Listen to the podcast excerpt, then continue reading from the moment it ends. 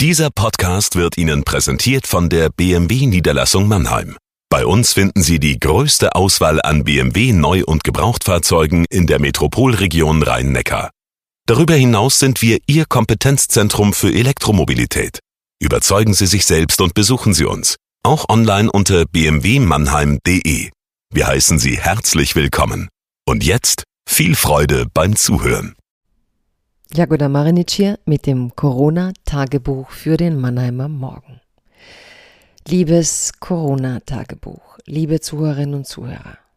Ich denke nicht oft an die Stunden im Physikunterricht, in denen mein Lehrer uns das Relativitätsprinzip nahezubringen versuchte. Lichtgeschwindigkeit, Zeit, Raum. Alle möglichen Experimente zur Veranschaulichung von Relativität. Ich weiß bis heute nicht, ob ich das Mysterium wirklich begriffen habe, aber ich weiß, es ging darum, dass räumliche und zeitliche Abstände von Ereignissen in gewisser Weise im Auge der Betrachter liegen. Wahrscheinlich passt diese Einleitung auch nicht zu diesem Thema. Wahrscheinlich ist sie nichts mehr als ein wortreicher Schallschutz aus Theorie gegen die Erinnerungsdetonationen eines Grauens, das zu groß ist um damit schnurstracks in ihren Lesergeist zu fallen.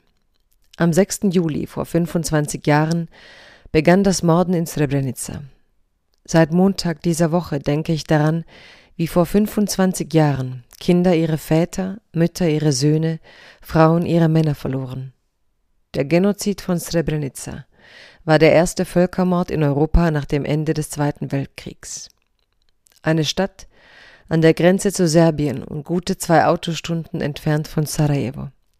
Die Opfer des Genozids waren die Bosniaken, eine südslawische Minderheit von etwa drei Millionen Menschen, die während des Osmanischen Reichs zum Islam konvertierten.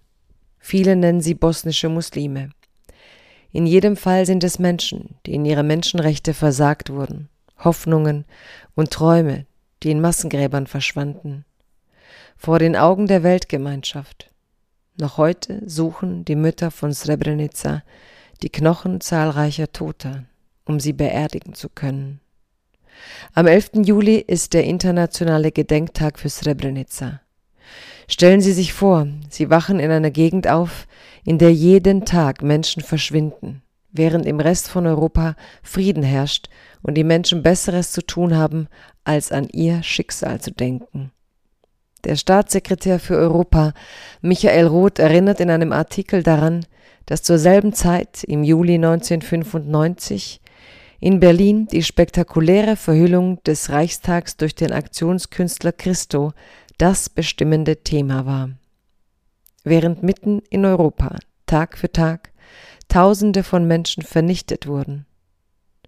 Es ist diese Gleichzeitigkeit der Dinge, für die Relativität gar kein Ausdruck ist, die mich in diesen Tagen an meine Physikstunden zurückdenken lässt, als könnte es so Sinn ergeben.